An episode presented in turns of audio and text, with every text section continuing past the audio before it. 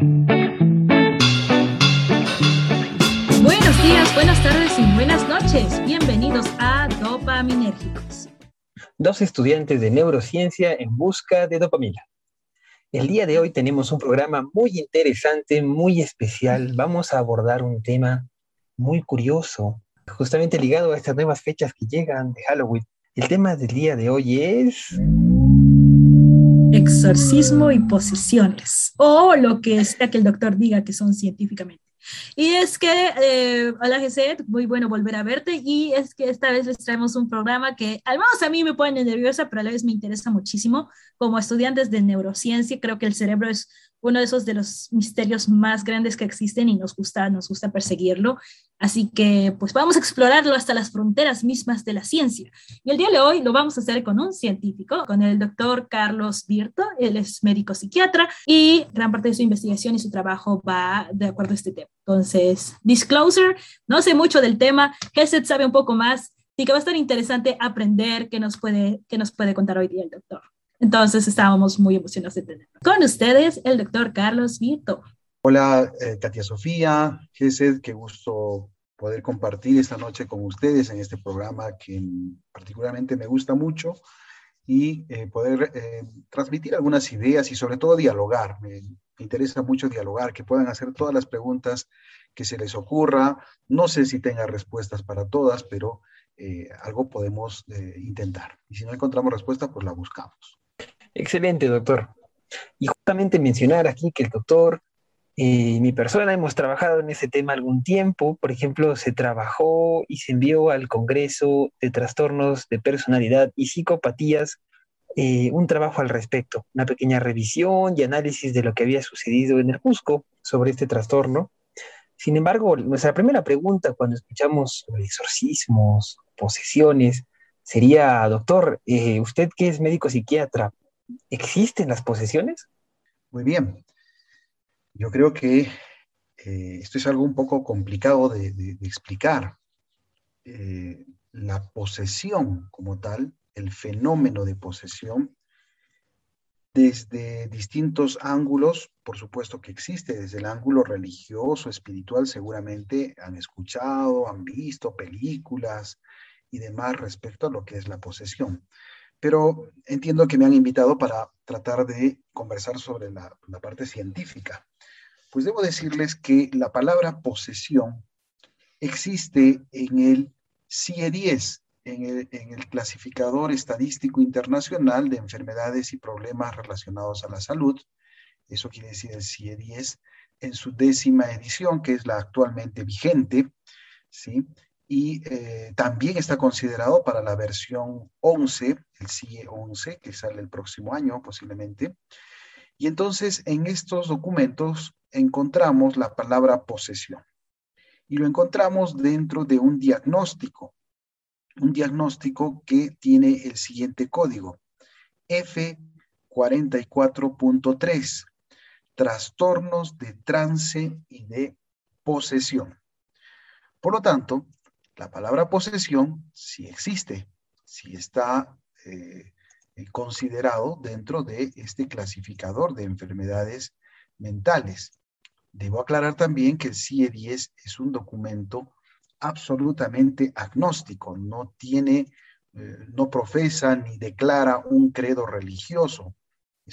cuando decimos absolutamente agnóstico, decimos que no, no, no, se apoya en ningún tipo de creencia eh, religiosa eh, de ninguna parte del mundo, ¿no? Entonces, el término existe, ¿no? Pero, fíjense, está junto con, yo les dije, trastorno de trance y de posesión, porque en realidad deberíamos entender el fenómeno como, como, como así, como se llama, trance y posesión, deberíamos decirlo así, y es así como lo entendemos desde la ciencia.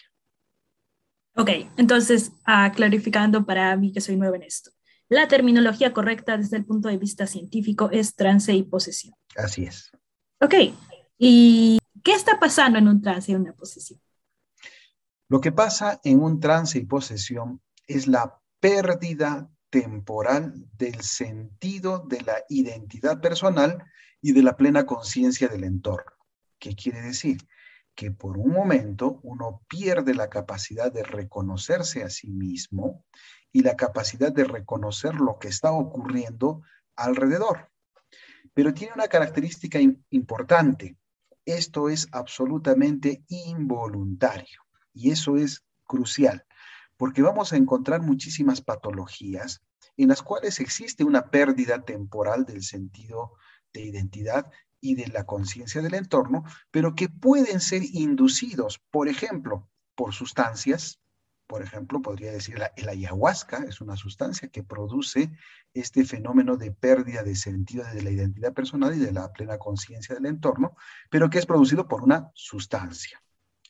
Podrían ser también fenómenos críticos de estrés intensos, como por ejemplo estar en un momento donde hay un conflicto armado en, pleno, en plena crisis, ¿no? Podría generar este tipo de despersonalizaciones y desrealizaciones que está relacionado a un evento que ocurre y que seguramente varias personas pueden experimentar como consecuencia de ese factor estresante.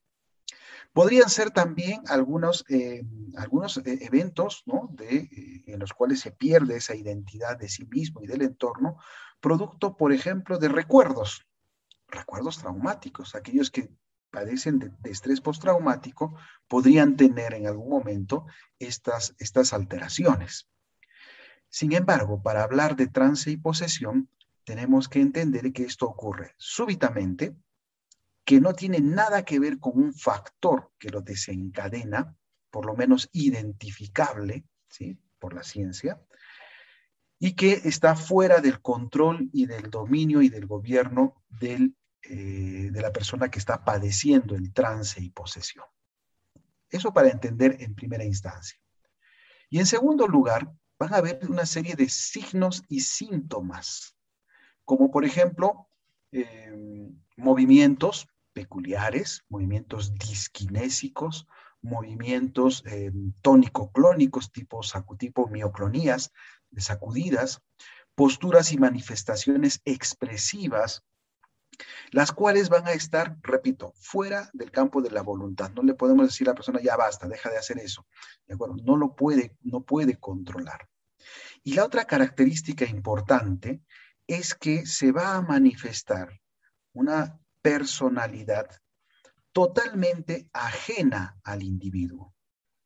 Quiere decir que, por ejemplo, eh, yo tengo una personalidad, una manera de ser, una manera de hablar, una manera de conducirme, de expresarme, tengo un conocimiento personal sobre las cosas, etc. Pero cuando ocurre el fenómeno de trance y posesión, se manifiesta en mi persona una personalidad una manera de expresarse, de decir las cosas absolutamente diferente, ajena a mí.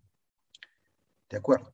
Y cuando digo ajena, tenemos que diferenciar, por ejemplo, de los trastornos disociativos de personalidad múltiple, ¿no? Seguramente han escuchado alguna vez hablar de las personas que manifiestan distintas personalidades, pero que en ese caso, en realidad son, es una fragmentación de la personalidad en pequeños partes, ¿no? Y se manifiestan en un determinado momento así fragmentado. Pero sigue siendo parte de la misma persona. En cambio, en el trance y posesión, la personalidad es absolutamente ajena. En algunos casos, inclusive, con ciertas características glosolalias, hablar, emitir sonidos o, formas de expresión distintas, diferentes. Eh, la manera de conducirse, la manera de expresarse.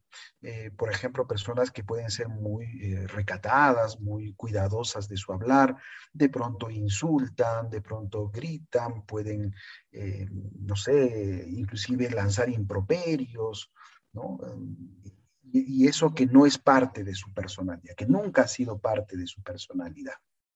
Entonces, justamente cuando hablamos del trance y posesión, tenemos que entender entonces que hay una pérdida temporal del sentido de identidad personal y de la plena conciencia del entorno, no reconocerse a sí mismo ni el entorno, van a haber movimientos, posturas, manifestaciones expresivas, etcétera, etcétera, y va a haber una manifestación de una personalidad totalmente ajena al individuo, absolutamente ajena. Y todo esto de forma involuntaria. Excelente, doctor. En este caso una pregunta, porque creo que muchos hemos visto esas películas. Eh, Hollywood ha explotado mucho lo que son trastornos de personalidad múltiple. Pero, por ejemplo, dentro de sus criterios diagnóstico, entendemos de que se habla de que hay dos o más identidades eh, que toman control del comportamiento de este individuo en el caso de los trastornos de identidad disociativa. Y en el caso de trance y posesión, porque entendemos que hay un ser, un demonio, ¿no? No he utilizado hasta ahora la palabra demonio, Gesed. ¿De acuerdo? Porque si nosotros buscamos en el CIE-10, en el DSM-5, la palabra demonio, eso sí, no lo vamos a encontrar. ¿De acuerdo? Pero si queremos un poco ir trasladando y entendiendo y ya, eh, digamos, entrando en, ese, en esa parte, en ese capítulo de lo que es el exorcismo, que dicho sea paso, tampoco existe esa palabra en el, en el CIE 10, en el cual se entiende que hay, una, hay un demonio. Lo que, se entiende, lo que se entendería en el trance y posesión es que una personalidad absolutamente ajena, que podría ser una personalidad demonopática, es la que está tomando control de la persona. Mientras que en el trastorno disociativo de la personalidad, de personalidades múltiples, es una fragmentación de la misma personalidad que se exacerba y que toma control de la persona. Para que nos entendamos mejor, todos dentro de nuestra personalidad tenemos digamos, etapas. Hemos tenido una etapa de niño, hemos tenido una etapa de adolescente, de repente una etapa de adulto, ¿de acuerdo? En cada etapa ha habido ciertas características de la personalidad. Todos podemos tener dentro de nuestra personalidad eh, de repente una parte histriónica, un componente un tanto narcisista, de repente un componente disocial dentro de nuestra personalidad, son nuestros rasgos de personalidad. En, en, la personalidad múltiple, lo que hace es aflorar uno de esos rasgos y tomar control del resto de, la persona, de sus, funciones, de su hablar, de su conducirse. Pero repito, sigue siendo la misma personalidad, solamente que es un fragmento de esa personalidad.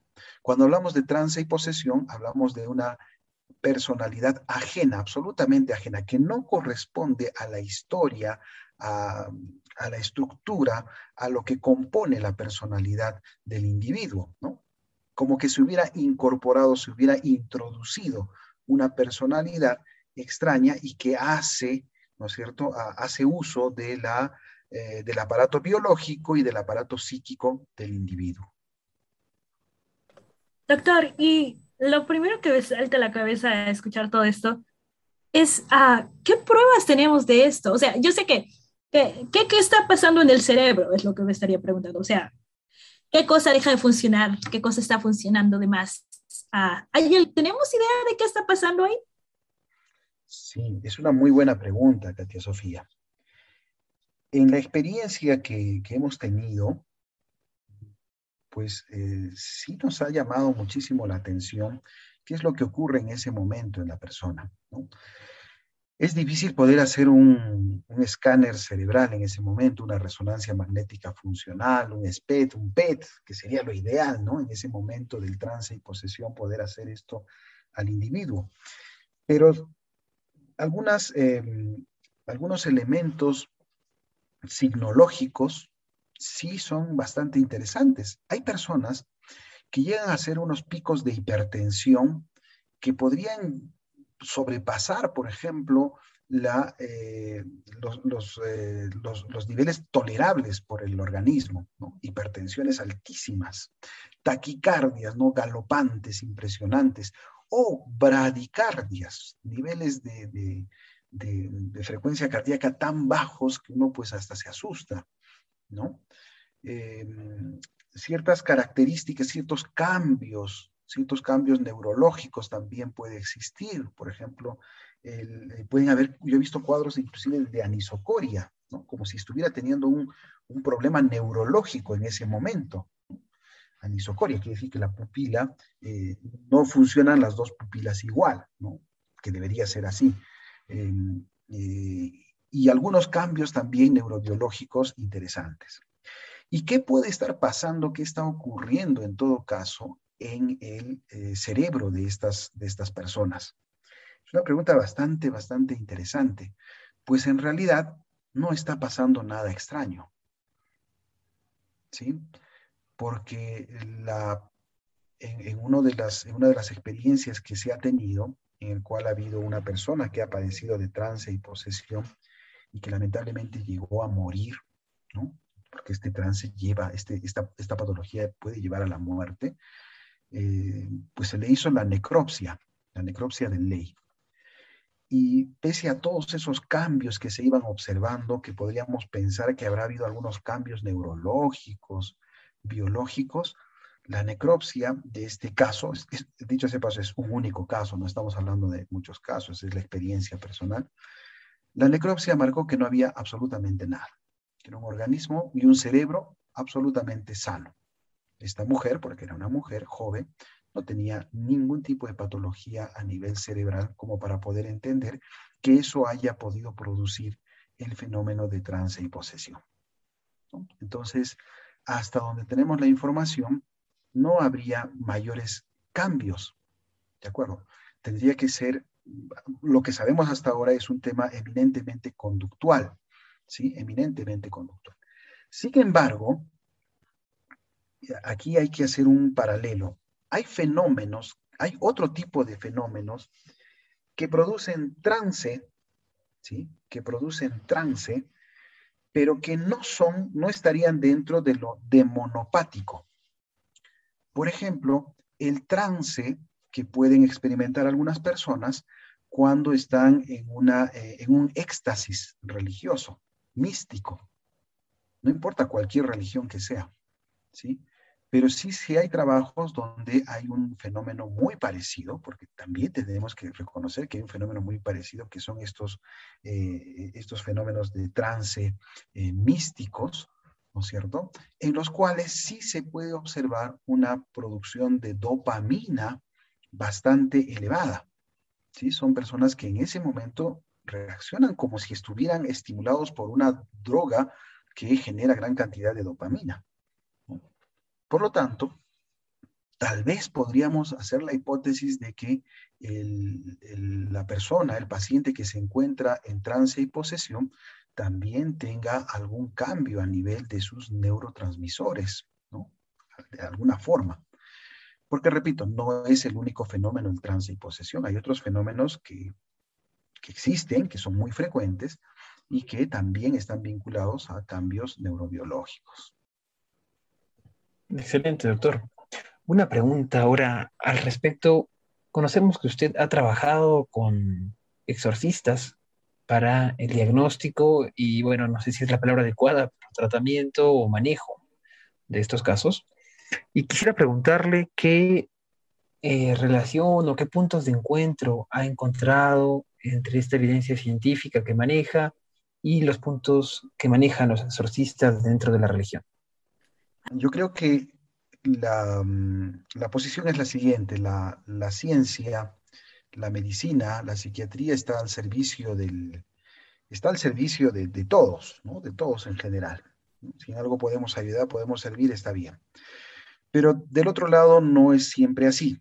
Por ejemplo, hay ciertas denominaciones, ciertos grupos de tipo religiosos o espirituales o religiones que mm, no valoran el tema científico, ¿de acuerdo? Pero hay otros que sí, hay otros que sí. Por ejemplo, la Iglesia Católica, la Iglesia Católica Romana, eh, dentro de, las, eh, de las recomendaciones que dan a los exorcistas, está que antes de eh, iniciar un exorcismo a una persona, tengan que pedir el apoyo y la ayuda de un psiquiatra y de ser posible otros profesionales más, por ejemplo, neurólogos, ¿sí?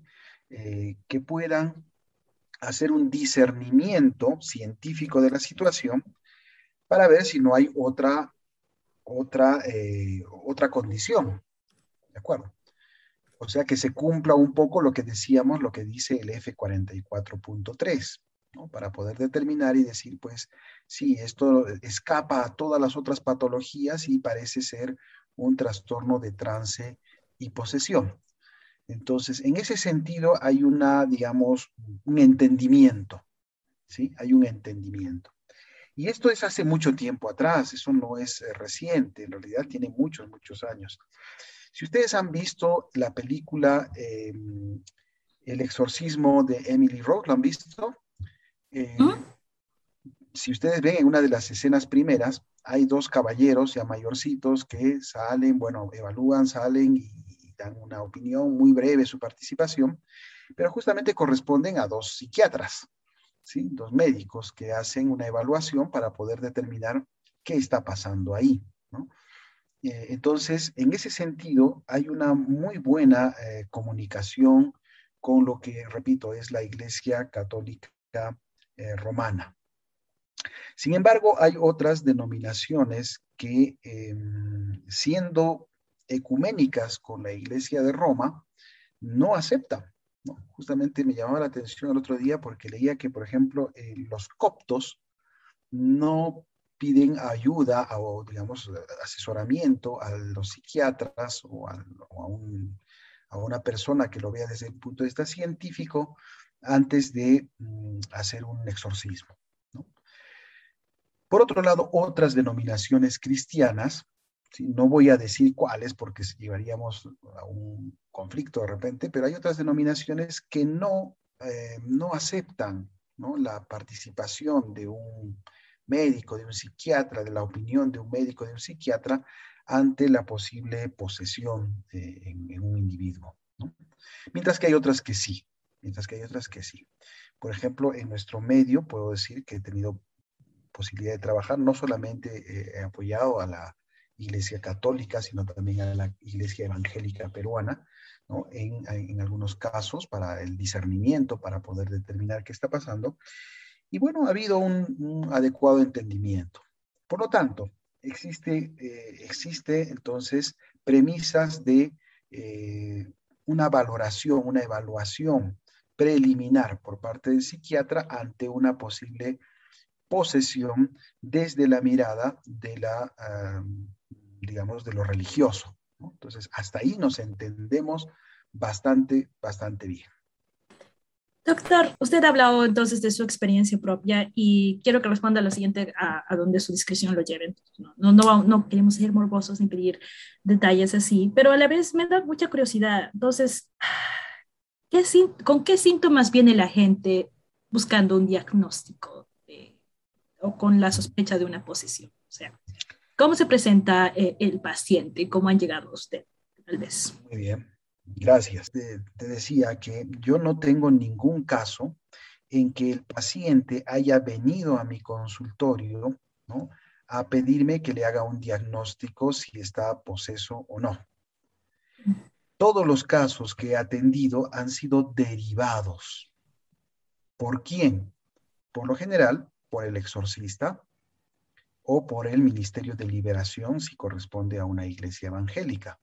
¿De acuerdo? Quiere decir que ante la posible circunstancia lo derivan al psiquiatra para que pueda evaluar y determinar, por ejemplo, que no vaya a ser otra patología, otra circunstancia, una esquizofrenia, un trastorno de personalidad, una persona que consume sustancias, etcétera, que habíamos mencionado hace un rato, ¿sí?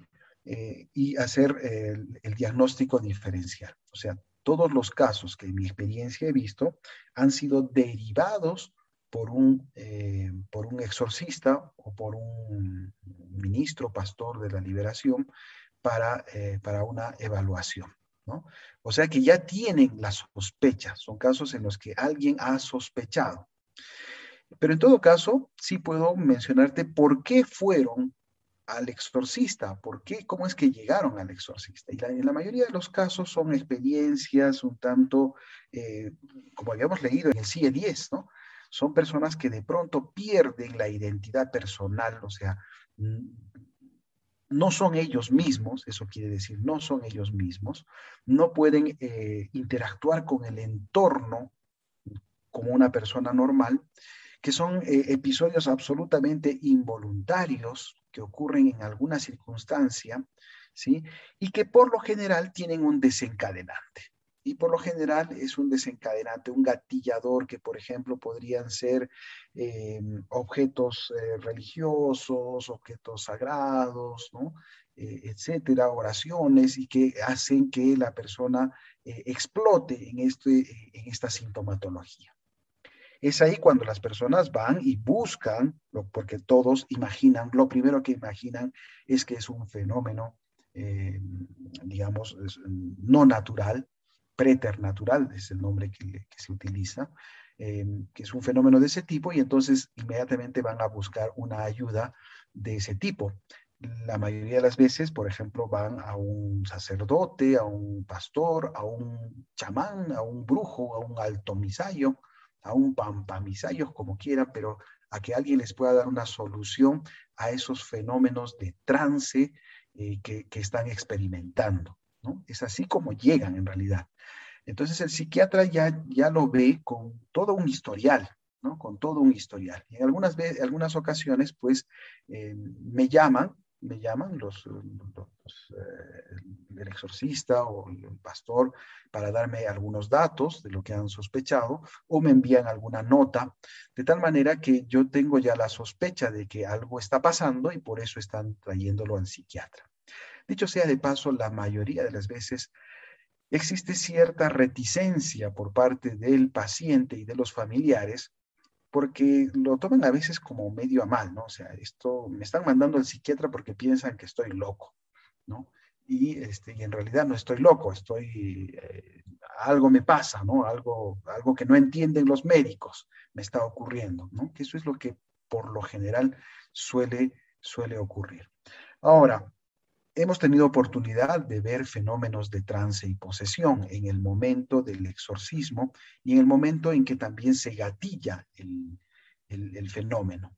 Y muchas veces realmente hay un cambio en la personalidad, cambio en la voz, eh, cambio en la conducta, ¿no? Vuelvo a repetir, se, pueden poner muy displicentes, inclusive groseros, groseros, eh, pueden tener una fuerza descomunal, sansónica, le dicen, que no lo pueden contener entre varias personas eh, y pues es como que no se cansaran, ¿no? Como, como que estamos ya todos agotados, ¿no? Los, los, que estamos evaluando, los que estamos apoyando y la persona está como que no se cansa, ¿no? Por eso te decía, es como una incorporación de algo que tiene mucha, mucha, digamos, influencia sobre la fuerza física y mental del individuo que hace que se manifieste de esa manera. Y eso es lo que llama la atención y eso es lo que los lleva a buscar ayuda y finalmente llegar al psiquiatra.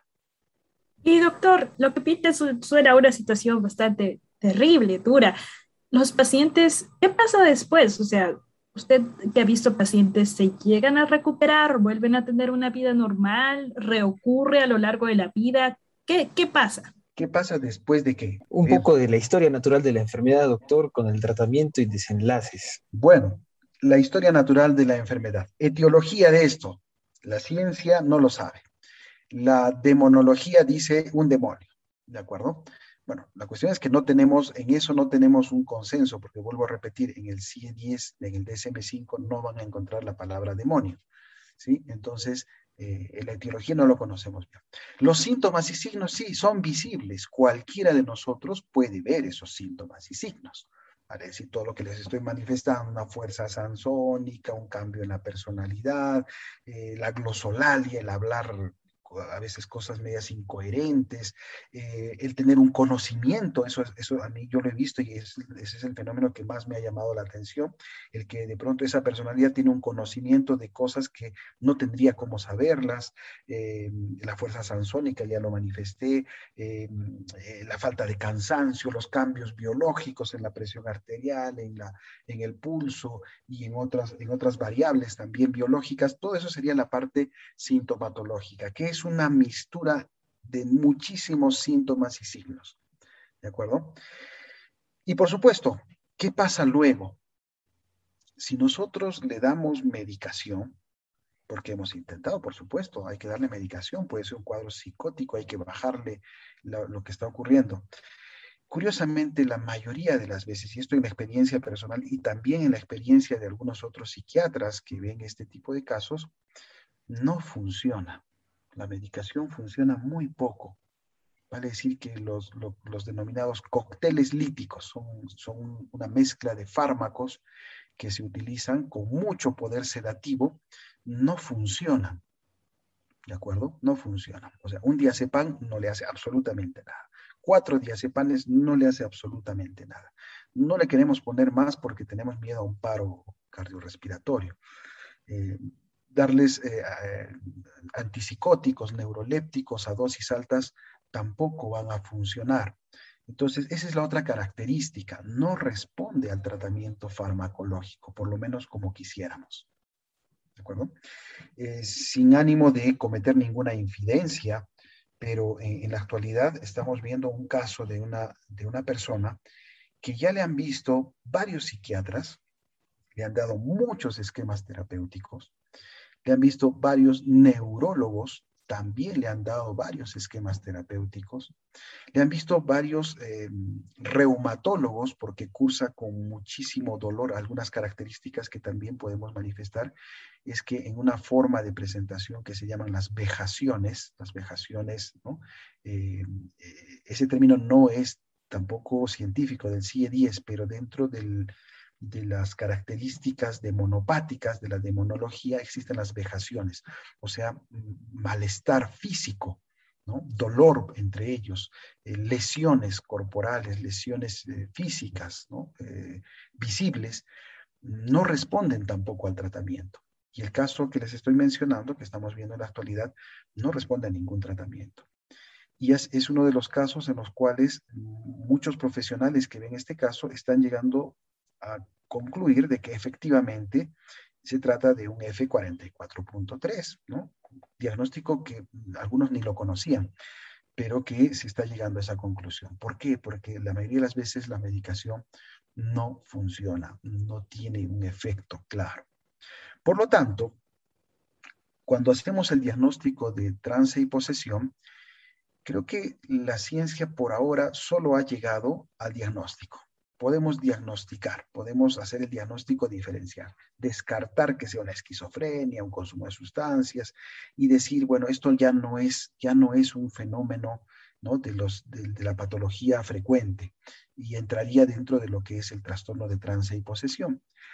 La conducta que debe hacer el médico, el médico que de alguna manera eh, conoce y está familiarizado con esto, es derivar al individuo de acuerdo, de acuerdo a su creencia, para que se someta a lo que la ciencia llama una terapia de sugestión religiosa. La ciencia no le dice exorcismo, ¿no? O sea, la psiquiatría no le dice exorcismo, le dice terapias de, eh, de sugestión religiosas. Y ahí entraría, por ejemplo, el exorcismo o las oraciones de liberación, ¿de acuerdo? Eh, que, pueda, eh, que pueda aplicarse en estas personas y que pueda aliviarlos y que pueda curarlos. Dicho sea de paso, ¿qué, ¿qué hemos visto en nuestra experiencia de esto? De los casos que he visto, dos han muerto. Y eso me parece importante destacar porque a veces hablamos de este trastorno como algo muy curioso, muy, ¿no? Muy raro, que se parece a lo que he visto en las películas de televisión, etcétera, pero que también hay que decir que es una patología que puede producir la muerte. Yo he visto morir pacientes con, este, eh, con esta patología, ¿no? O sea, el trastorno de trance y posesión puede llevar a la muerte del paciente. También he visto casos en los cuales el fenómeno de trance y posesión se terminó, se apagó, o sea, un buen día ya no, ya no apareció más y la persona pudo hacer su vida y, lleva y está haciendo su vida de forma normal. Y lo sabemos porque anualmente viene a un control, ¿no? Y le hacemos un seguimiento y vemos si algo más está pasando en su vida y vemos que dentro de todo es funcional, como cualquier persona tiene sus rasgos de personalidad, ¿no? Pero que no hay nada que podamos decir un rezago de la patología. Por lo tanto, es una patología que por su poca frecuencia no hay pues muchísima información. Es más la experiencia que podamos tener cada uno de los, de los psiquiatras que hemos visto estos casos y que vamos un poco reuniendo la información, la experiencia y tratando de armar un patrón común entre ellos. Pero hasta donde yo puedo decirles, hay casos en los cuales les va muy bien con la terapia de sugestión religiosa, o sea, el exorcismo en este caso, y hay aquellos que aún bajo terapia de, exorcismo eh, llegan a morir. Entonces, hay mucho por, saber, por conocer sobre esto, eh, salir un poco de la, de la, idea de las pantallas del cine, ¿no? de las películas, y ponernos también a pensar que es una cosa seria, es algo que hay que eh, tomarle la importancia porque hay personas que se mueren con esto. Bien, doctor, ya encaminándonos hacia el final del programa, yo creo que esta parte puede ser muy importante, ¿no? Mencionando la alta mortalidad. Nos escuchan estudiantes de ciencias de la salud, también algunos profesionales, así que, ¿qué recomendaciones les daría acerca de este trastorno? Pues primero, eh, desmitificar el tema, Desmitificar en el sentido de que, como les dije, es un diagnóstico que está en el CIE 10, ¿no? Entonces no podemos negar algo que está en el CIE 10 y que también va a estar en el CIE 11 y por lo tanto, pues tenemos que aceptar que esto existe, no solo quedarnos con la curiosidad del nombre, ¿no? Porque hay muchas personas que eh, encuentran el diagnóstico, ya sea porque pues, en, una reunión coloquial, en un diálogo, les, sale el tema y les mostramos el diagnóstico y nos quedamos solo con la palabra posesión, ¿no? Eh, entender que esto existe. Muchas personas mm, un poco que van a ver los criterios diagnósticos y como yo les expliqué al principio, pues tiene unas palabras medias rebuscadas, ¿verdad? Como les había, como les había mencionado. Y a veces hay que entenderlo, muchas veces no queremos preguntar, y ese es un, ese es un gran problema. No queremos preguntar qué es una pérdida temporal del sentido de la identidad personal y la plena conciencia del entorno, ¿no? O sea, ¿cómo es eso? Y, y, como lo vemos un tanto complicado, esas palabras y cosas rebuscadas de la psicopatología, pues entonces lo dejamos ahí.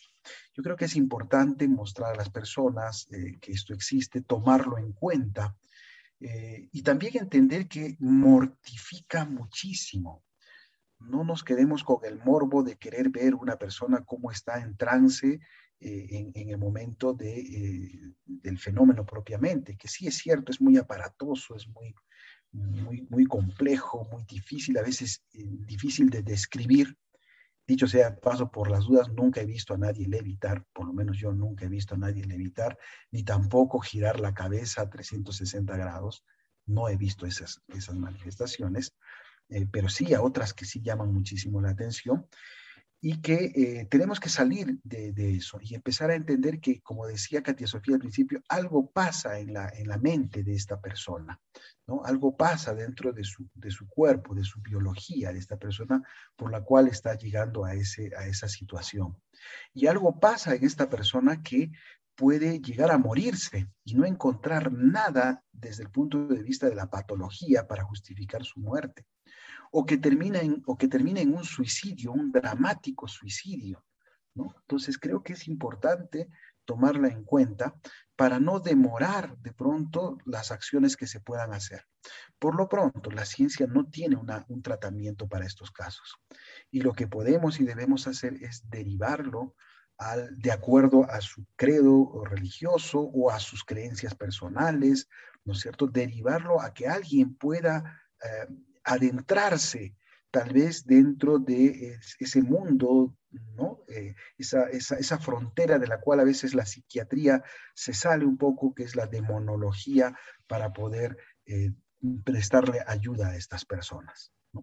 Creo que eso es importante evitar hacer ese eh, encarnizamiento terapéutico con fármacos y fármacos y muchísimos fármacos y muchas reacciones adversas sabiendo que no funciona el tratamiento y poder hacer la derivación correspondiente a estas personas y evitarles el sufrimiento. Esta patología puede, puede acompañar a la persona durante años, muchísimos años. Entonces, eh, e inclusive el tratamiento, el, tratamiento exorcístico que dan los especialistas en exorcismo no es un exorcismo, son muchísimos y a veces también demora años. Entonces, tomemos en cuenta que a pesar de que no hay mucha casuística, la poca que existe realmente es dramática, de mucho sufrimiento a estas personas y como médicos que somos, tenemos que aliviar el sufrimiento de las personas. Y finalmente, No en vano, la misma Organización de la, Mundial de la Salud ha considerado cinco ejes en la salud del ser humano. Recordemos, la salud física, la salud mental, la salud social, hasta ahí lo conocemos, ¿verdad? Pero también hay otros componentes, el componente ecológico, ¿no? El bienestar ecológico. Y el quinto componente, el componente espiritual. Por lo tanto, no tengamos miedo de hablar de espiritualidad, de recurrir eh, a ese componente importante de la naturaleza del hombre. ¿no? Muchas personas eh, hacen estudios muy serios sobre el tema, lo que muchas veces hemos llamado, y entiendo que eh, ustedes también han estado involucrados en lo que es el coping, el coping espiritual, por ejemplo, ¿no? Entonces, ese componente espiritual existe y ese componente espiritual también seguramente enferma, pero no, todavía, no tenemos todavía las herramientas suficientes para poder entenderlo como entendemos, por ejemplo, la, la electrofisiología de la neurona pero llegará un momento en que podamos adentrarnos y, conocerlo un poco más y seguramente tendremos algunas respuestas más sobre este tema del trance y la posesión. Bueno, muchísimas gracias, doctores. Muy, muy, estoy muy agradecida que usted estuviera aquí, que comparta todo esto con nosotros. Creo que es muy, muy interesante. Ahora, lo que vamos a hacer antes de terminar y despedirnos es que hemos puesto en nuestras redes, en particular en el Instagram, hemos puesto una plataforma para que la gente nos envíe preguntas para usted. Entonces, uh, vamos a leerlas y ver si puede responderle al público. Y si ustedes quieren uh, también enviar sus preguntas, uh, siempre estamos colgando y hablando a través de Sin Cusco, C-I-N Cusco en Instagram y en Facebook, donde les podemos responder si nos escriben al chat o pueden ver nuestras historias donde recibimos preguntas. Así que vamos a ello. Tenemos una pregunta, así que empecemos. Un usuario de Instagram pregunta, ¿alguna vez trató a un paciente que se le hizo toda clase de exámenes donde los resultados fueron normales ¿Y realmente sucede que el paciente estuvo poseído por algún ente maligno? ¿Qué nos puede decir? La primera parte, sí, definitivamente. Conozco muchos casos en los cuales no se le ha encontrado nada. Mencionaba hace un momento que tenemos actualmente un, caso en el cual ya lo han visto todos los especialistas y no pueden encontrarle respuesta a, lo que le está ocurriendo. Ahora, ¿realmente es el, es el demonio el que hace esto? Por lo menos nosotros los médicos no sabemos qué es lo que le está produciendo esto que le está, ah, que le está aquejando, que le está haciendo sufrir. Pero si nosotros ya nos vamos al campo de la demonología, posiblemente encontremos respuestas de que hay formas en las cuales estas entidades demonopáticas pueden actuar. Una de ellas es la vejación, la producción de dolor, la producción de lesiones, malestar físico que no tiene explicación médica. Bueno, acá hay otra pregunta que nos dice, ¿cómo explica la ciencia que en un exorcismo una persona hable lenguas que no estudió jamás? Justamente ese es uno de los fenómenos eh, extraordinarios que pueden ocurrir. Eh, sí lo he visto, una persona que puede hablar, hacer, eh, bueno, he visto personas que emiten sonidos, ¿sí? Emiten simplemente sonidos y que pues parece que fuera un dialecto, pero que en realidad no es nada, son sonidos que pareciera una forma de comunicación. En otros casos, sí, personas que pueden hablar algún tipo de lengua, tal vez alguna, como hablando como científico por si acaso, tal vez alguna vez lo escuchó, alguna vez lo practicó, ¿no? Y se le quedó en alguna parte del hipocampo como memoria y en ese momento aflora. Sea como sea, en realidad el fenómeno es que afloren estas cosas, ya sea que nunca las aprendió o que recordó de pronto algo que ya estaba dentro del campo ya del olvido. ¿no? Entonces, son fenómenos extraordinarios que sí se presentan dentro de las manifestaciones de posesión. Y una última pregunta que nos ha llegado en Instagram. Dice, ¿cómo diferenciarlo de un, cómo diferenciar una posesión de un trastorno de identidad disociativa y de la esquizofrenia? Hace un momento hablamos de la, del trastorno disociativo, en el cual decíamos, por ejemplo, eh, la diferencia sería con el de personalidades múltiples que habíamos mencionado, que vienen a ser personalidades fragmentadas del individuo que se manifiestan y que toman dominio en algún momento. Diferencias con la esquizofrenia, es absolutamente diferente y eso les puedo, les puedo garantizar. En la esquizofrenia hay alucinaciones, hay delirios que eh, el paciente asume y, los, eh, y los vive con absoluto realismo y, verdad para él en todo momento, en, todo, en toda circunstancia, mientras que en el fenómeno de trance y posesión, el paciente una vez que salió de la crisis de trance y posesión, él no tiene esa, ese componente apodíctico, o sea, de convencimiento y de querer convencer. Por el contrario, se encuentra contrariado, se encuentra confundido y no está defendiendo la idea de que un demonio está dentro mío. ¿no? Eh, en, el, en, el, esquizofrénico posiblemente sí, ¿no? afirme en todo momento que tiene un demonio dentro de él, mientras que en el otro caso pues la persona no. O sea, en, el, momento intercrítico, quiere decir entre crisis y crisis, la persona es absolutamente normal, tiene un funcionamiento normal, su pensamiento está normal, su percepción, no hay alucinaciones, no hay delirios, no hay ninguna manifestación psicótica. Ah, estas son todas las preguntas que tenemos aquí y repetimos que vamos a empezar a hacer esto cada vez que tenemos un invitado en el programa.